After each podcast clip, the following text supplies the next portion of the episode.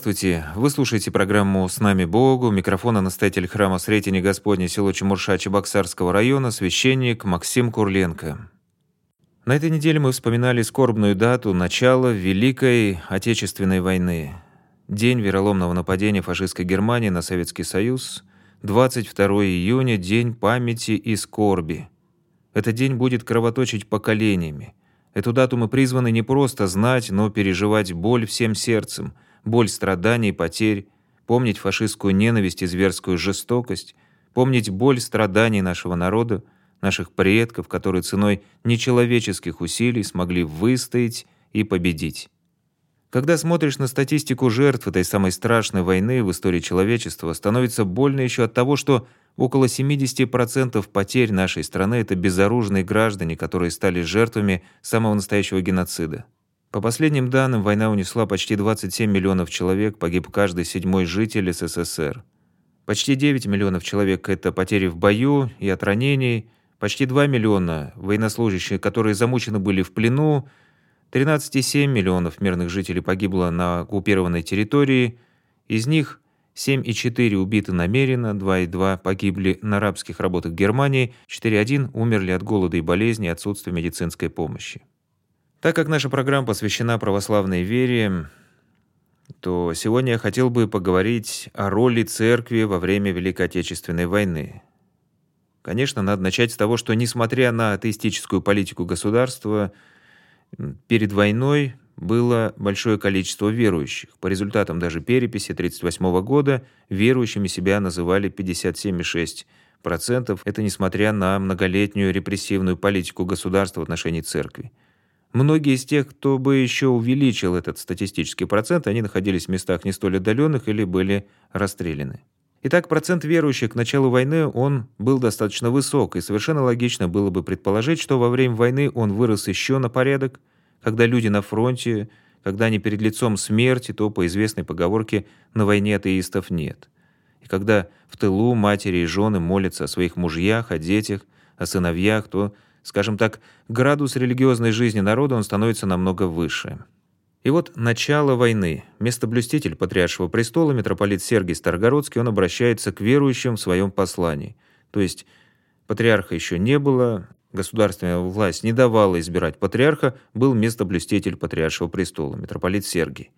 И в первый же день войны он рассылает послание, где говорит о том, что Православная наша церковь всегда разделяла судьбу народа, и вместе с ним она несла испытания и утешалась его успехами. Не оставит она народа своего и теперь, благословляет она небесным благословением и предстоящий всенародный подвиг. Если кому, то именно нам нужно помнить заповедь Христову, больше сия любви никто же имать, да кто душу свою положит за други своя». Церковь Христова благословляет всех православных на защиту священных границ нашей Родины. И вот митрополит Сергий вспоминает Александра Невского, Дмитрия Донского, сражавшихся с захватчиками, и эти же имена прозвучали в обращении Сталина чуть позднее. Далее митрополит Сергий говорит о том, что уже не первый раз приходится русскому народу выдерживать такие испытания.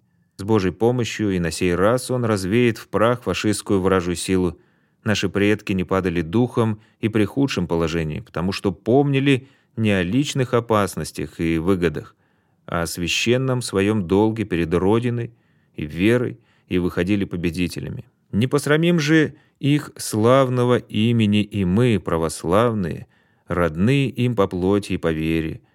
Отечество защищается оружием и общим народным подвигом, общей готовностью послужить Отечеству в тяжкий час – испытания всем, чем каждый может. Тут есть дело рабочим, крестьянам, ученым, женщинам, мужчинам, юношам и старикам. Всякий может и должен внести в общий подвиг свою долю труда, работы и искусства. И вот свою долю труда верующий и церковь вносят на протяжении всей войны.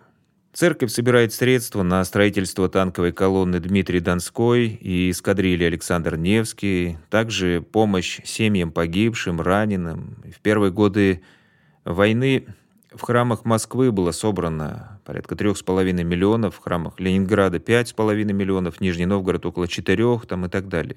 Также социальное служение, которое заключалось в помощи раненым, в окормлении тех, кто оказался на оккупированных территориях. Нельзя не отметить и э, помощь партизанам и вообще в целом патриотическую позицию церкви. Именно благодаря патриотической позиции церкви наступает в 43 году, я бы сказал, перелом в отношениях церкви и государства. Избирается патриарх, открываются духовные школы, и некоторые закрытые ранее храмы, они тоже открывается, выпускается из заключения многие священники и разрешается издательская деятельность. Можно вспомнить таких личностей, как архиепископ Лука, Симферопольский, лауреат Сталинской премии, автор книг по гнойной хирургии. Духовенство награждают медалями за оборону Москвы и Ленинграда, и вообще в течение войны многие священники были награждены медалями и орденами. Многие священнослужители, реабилитированные из лагерей, отправлялись сразу на передовую. Здесь вспоминается патриарх Вся Руси Пимен, отбыв срок в лагере, он вступил в состав Красной Армии и к концу войны имел звание майора. Многие русские солдаты, выжившие в этой страшной войне, они возвращались домой и становились священниками. Например, пулеметчик Коноплев после войны стал митрополитом Алексеем. Борис Крамаренко, кавалер орденов славы, в послевоенное время посвятил себя Богу, отправившись в церковь под Киевом и став диаконом. Архимандрит Алипий, наместник Псково-Печорского монастыря и принимавший участие в битве за Берлин, получивший орден Красной Звезды, он так рассказывал о своем решении прийти в церковь. На этой войне я увидел столько ужаса, кошмара, что постоянно молил Господа о спасении и дал ему слово стать батюшкой, выжив в этой страшной войне.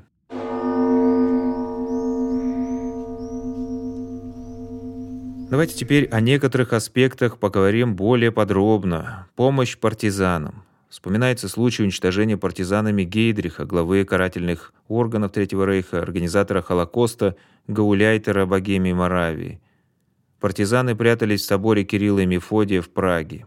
Впоследствии, когда гестапо стало известно местонахождение партизан, в неравном бою они были уничтожены, епископ Гораст и настоятель собора, а также председатель церковного совета расстреляны. Митрополит Ленинградский Алексей, понимая значение народного сопротивления в тылу у немцев, он неоднократно обращался к своей пастве, говорил, что «продолжайте, братья, подвязаться за веру, за свободу, за честь Родины всеми мерами, и мужчины, и женщины, помогайте партизанам бороться против врагов. Сами вступайте в ряды партизан и проявляйте себя как бодлинно Божий, преданный своей Родине и своей вере народ». В пасхальном послании ленинградский митрополит подчеркивал, что с радостью услышал я о преданности в вере, о верности родине многих пастырей за время пребывания в фашистской неволе. Также отрадно было узнать о том, что многие священники и миряне бестрепетно всеми имевшимися у них способами боролись против засилия оккупантов, помогали партизанам, укрывали их от врагов. Таким своеобразным патриотом был наместник Псково-Печорского монастыря игумен Павел. Казалось бы, он участвовал в подготовке антисоветских документов, подписывал официальные приветствия фашистским властям, но в это же самое время он поддерживал тайную связь с партизанами. Через жительницу Пскова, горячую ревнительницу монастыря, Рубцову, игумен переправлял целые возы продовольствия партизанам. Когда Рубцова была арестована в 43 году и расстреляна, она на допросах держалась с удивительной стойкостью и не выдала наместника. Были свидетельства о том, что игумен Павел прятал в помещении монастыря рацию, по которой передавал через линию фронта сведения о фашистах, собранные иеромонахами на приходах. И это несмотря на то, что в прошлом игумен Павел был иммигрантом и участником Белого движения.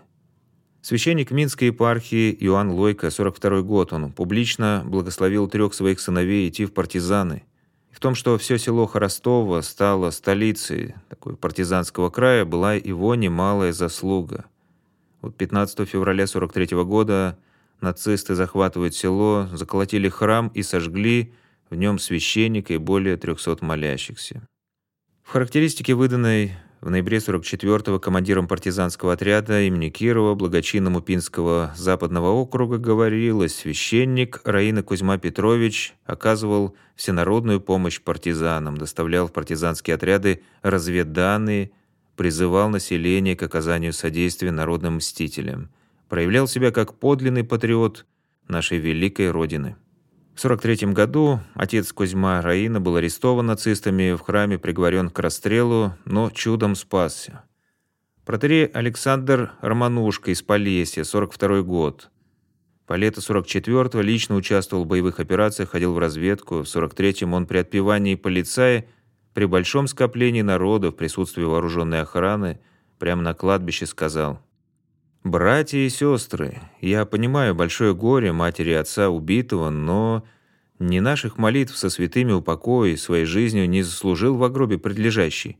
Он изменник Родины и убийца невинных детей и стариков. Вместо вечной памяти произнесем же анафема». И, подойдя к полицаям, он просил их искупить свое вину, обратив оружие против фашистов. Эти слова произвели на людей очень сильное впечатление. Прямо с кладбища многие ушли в партизанский отряд. Из письма отца Александра, посланного осенью 44 -го года митрополиту Алексею Симанскому, известно, что число священников в Полесской епархии уменьшилось в половину ввиду расстрела их нацистами за содействие партизанам. Настоятель Минской церкви святого Александра Невского, протерей Николай Тесельский, прятал в конце июня, в начале июля 44-го в подвале храма жителей города, не желавших насильственного перемещения в Германию. Это все я читаю выписки из документов. В сводке СД 5 декабря 1941 года говорилось о связях церкви с советской агентурой. И в ней приводился такой факт, что 7 ноября в Киеве под председательством митрополита Алексея Громадского проводилось собрание с участием 40 священников, двое из которых были изобличены как советские агенты. У них нашли воззвание митрополита Сергия.